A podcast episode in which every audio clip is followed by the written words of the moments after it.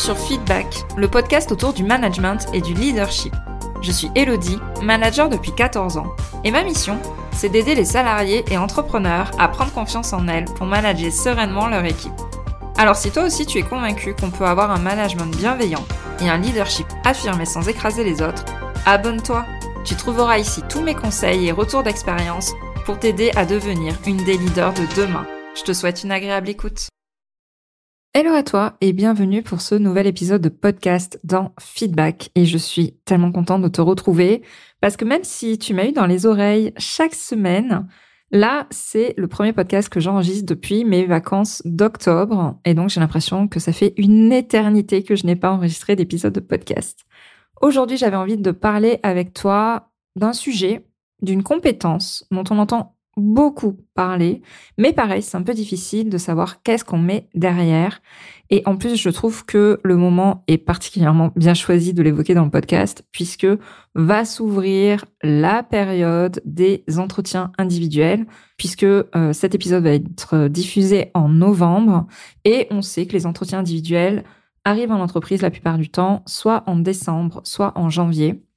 Et du coup, ton manager, ton N plus 1, ou même toi-même, lorsque tu vas faire ces entretiens individuels, on va te demander ou tu vas demander à tes collaborateurs d'être proactifs.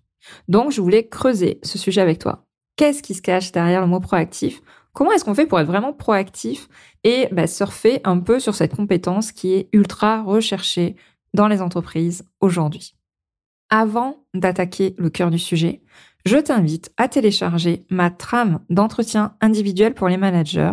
Ça va t'aider en fait à les préparer au mieux et d'avoir une trame déjà toute faite, déjà construite pour faire les entretiens de tes collaborateurs. Je sais que c'est un exercice qui est pas facile, qu'on n'a pas du tout envie de faire la plupart du temps. Donc, moi, je te mâche le boulot. Tu as juste à cliquer sur le lien qui est disponible dans les notes de cet épisode pour récupérer ta trame offerte d'entretien individuel pour ton équipe.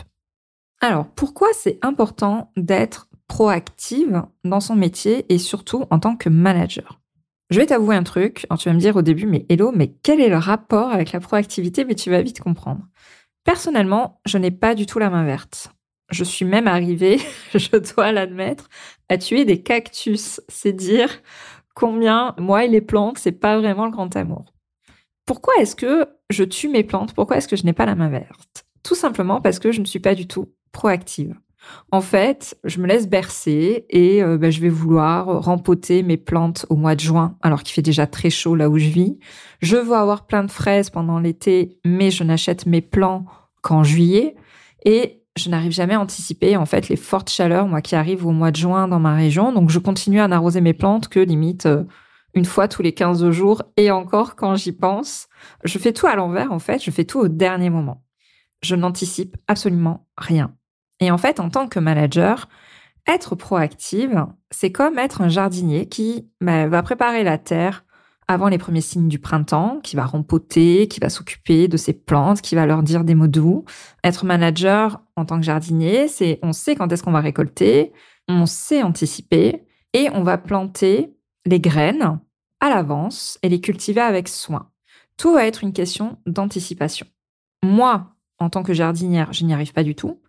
Par contre, c'était une de mes forces en tant que manager. Et être proactive en tant que manager, c'est ultra important dans le monde du travail parce que c'est synonyme pour une entreprise et pour une équipe de dynamisme. Anticiper les événements plutôt que de subir les conséquences, c'est faire preuve de leadership. Un manager, une manager proactive va être perçu comme un leader inspirant. En fait, en prenant les devants, tu vas montrer l'exemple et tu vas inciter ton équipe à faire de même. Et au final, c'est une forme de leadership qui va reposer sur l'action, sur l'initiative et qui va stimuler l'engagement et la motivation de tes collaborateurs.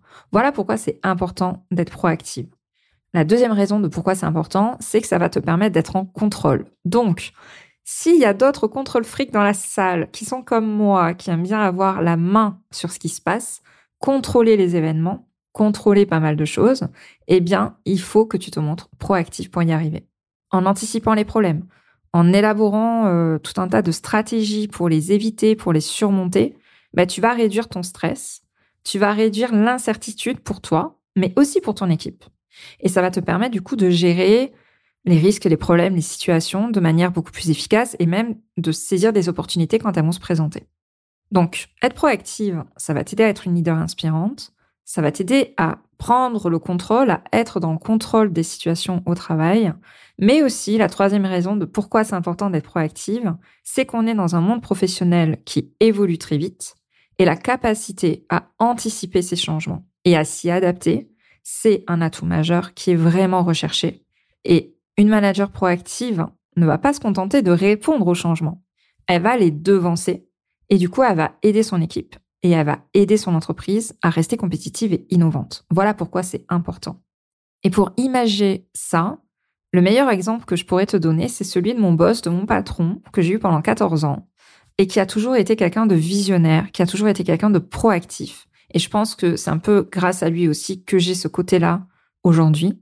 Il a été très fort quand le Covid est arrivé, parce que dès décembre, quand il a vu qu'il y avait les premiers signes en Chine, donc en décembre 2019, il nous a proposé une réunion pour parler du Covid.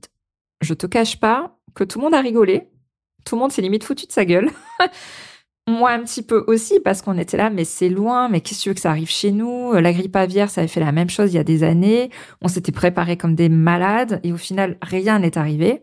Franchement, ça sert à rien. Il nous a pas écoutés et en fait, il nous a fait travailler sur un plan d'urgence au cas où la Covid arrivait chez nous. Au final, tu sais très bien ce qui s'est passé avec les confinements et tout ce qu'on a connu en 2020 et 2021. Et au final, bah, cette réunion qui nous a forcé à faire, c'est cette réunion qui nous a permis de nous en sortir, d'être agile face à la situation, de s'adapter rapidement, car on avait les ressources, on avait les stratégies, on avait les plans pour affronter cet événement exceptionnel. Parce que il avait anticipé la situation. Donc, on avait des masques à disposition, du gel, les services, on savait exactement comment les organiser.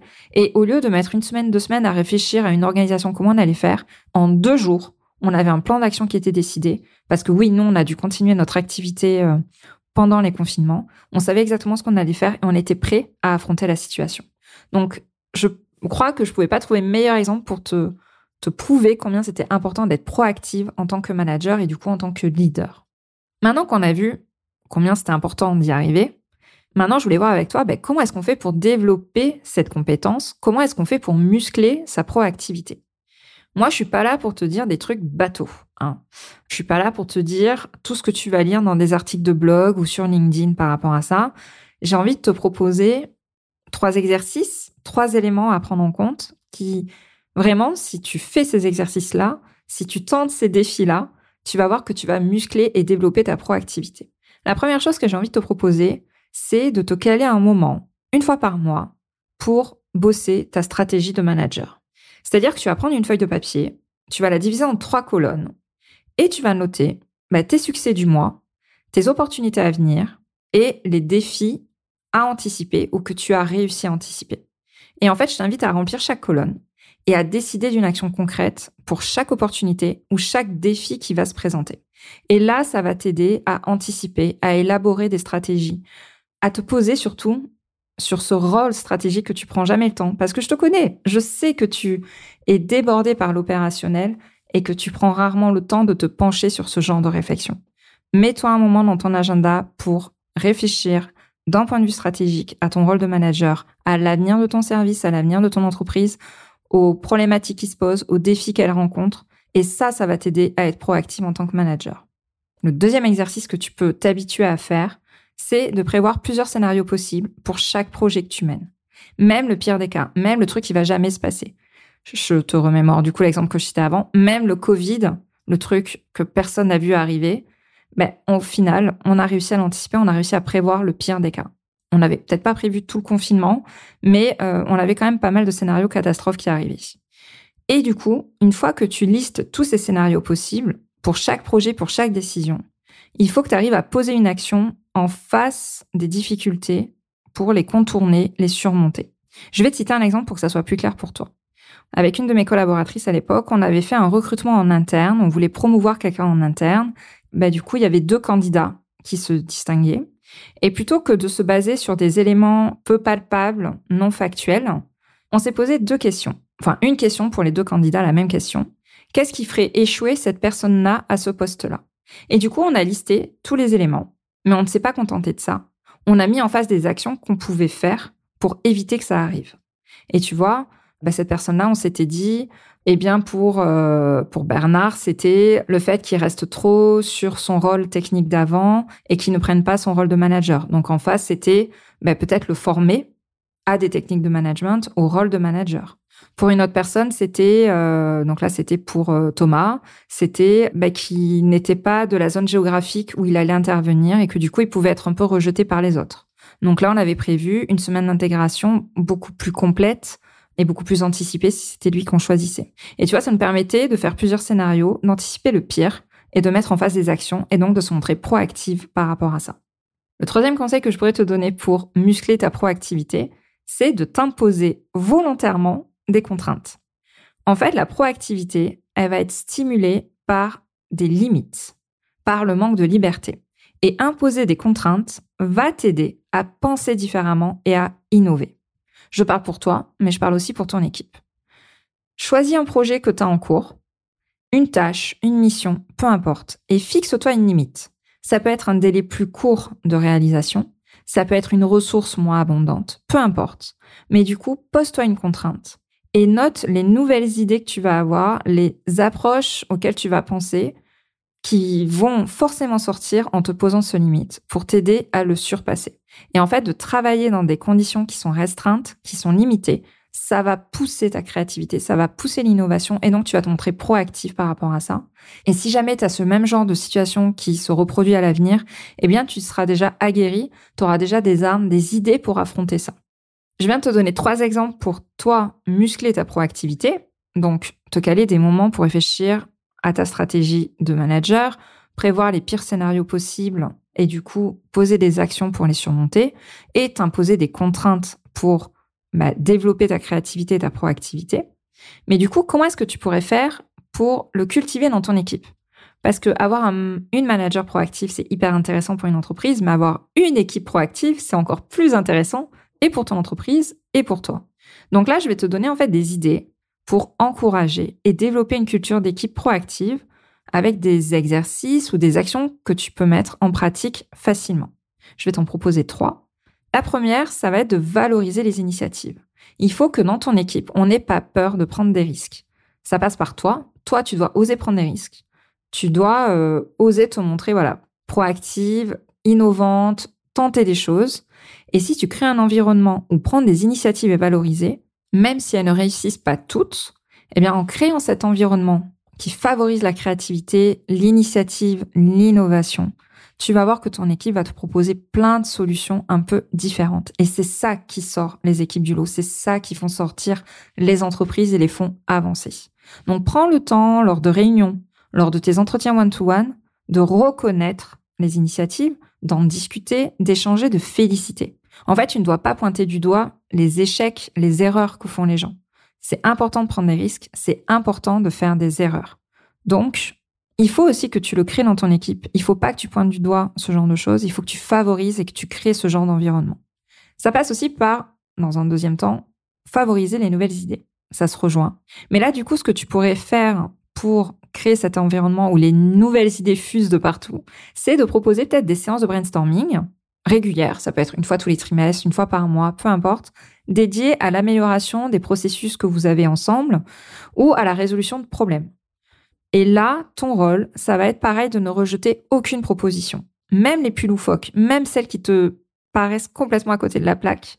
Et il faut que tu demandes aussi à ton équipe de faire preuve bah, de bienveillance, de ne pas juger, pour favoriser cette profusion d'idées, même si elles sont un peu bizarres à première vue. Et je peux t'assurer que dans pas mal de brainstorming que j'ai fait, j'ai dû faire face à ça. Mais du coup, favoriser ce genre de rituel va rendre ton équipe créative. Un exercice que je conseille souvent, et ça a été testé par des clientes et qui ont reconnu que c'était ultra efficace. Mais si tu vois que tu as une réunion euh, qui est un peu descendante, qui se passe pas super bien, ou vraiment euh, tout le monde s'ennuie, personne participe, tu peux juste faire déjà un atelier au sujet de cette réunion pour voir ben, ce qu'on continue, ce qu'on arrête, ce qu'on améliore. Et tu verras qu'il y aura plein d'idées par rapport à ça. Tu vois, c'est de bosser sur ce genre de routine, de processus pour alimenter et trouver de nouvelles idées. Et le troisième exemple, la troisième idée, le troisième exercice que je pourrais te proposer, c'est de proposer des défis ou des ateliers stimulants. Oui, le team building, ça sert à ça. Et vraiment, je t'invite à organiser en tant que manager des ateliers de ce genre-là, où ben, en fait, on va simuler des scénarios, on va résoudre des problèmes en temps réel. Tout ça pour favoriser l'intelligence collective et habituer ton équipe à trouver des solutions un peu différentes qui sortent du lot. Moi, je me souviens, ça avait marqué un peu les esprits. J'avais organisé un atelier où il fallait construire une structure en allumettes, je sais plus en quoi c'était, euh, avec du sopalin, des choses comme ça, qui devait être capable de recevoir un œuf sans le casser qui était lancé du premier étage. Ils m'ont tous regardé avec des yeux en disant mais hello, qu'est-ce que tu nous sors? Et au final, chacun avait passé un super moment, on avait bien rigolé, et en fait, ils avaient dû faire preuve d'innovation, de créativité, de proactivité pour résoudre ce problème-là. Et c'est en les habituant, pareil, tu vois, c'est comme un muscle, c'est en faisant beaucoup d'exercices autour de ça que tu vas renforcer cette proactivité dans ton équipe. Donc je crois que tu l'auras compris, être proactive va t'aider très clairement dans ton rôle de manager, mais aussi dans ton travail dans l'entreprise de façon plus globale, parce que c'est une compétence recherchée et appréciée, à la fois par les employeurs, mais aussi par les équipes. Je t'ai donné plein d'exemples d'exercices, d'actions que tu peux mettre en place N'hésite pas à me dire si tu veux en tester une. Je sais pas, si tu décides d'organiser un atelier un peu particulier avec ton équipe, fais-moi un retour. J'adore échanger avec les managers, que ça soit sur Instagram, sur LinkedIn ou par mail. Mais vraiment, c'est une compétence à ne pas laisser de côté. C'est une compétence qui peut se développer et je peux t'assurer que si tu testes tout ce que je t'ai dit, ou du moins juste une action, tu vas t'habituer à être proactive et à faire preuve du coup de cette compétence qui est très recherchée maintenant dans les entreprises. J'espère que cet épisode t'a plu et je te dis à la semaine prochaine. Je te remercie d'avoir écouté cet épisode jusqu'au bout. Si tu l'as apprécié, je t'invite à t'abonner sur ta plateforme préférée et à me laisser un commentaire 5 étoiles. On se retrouve au prochain épisode pour parler management et leadership.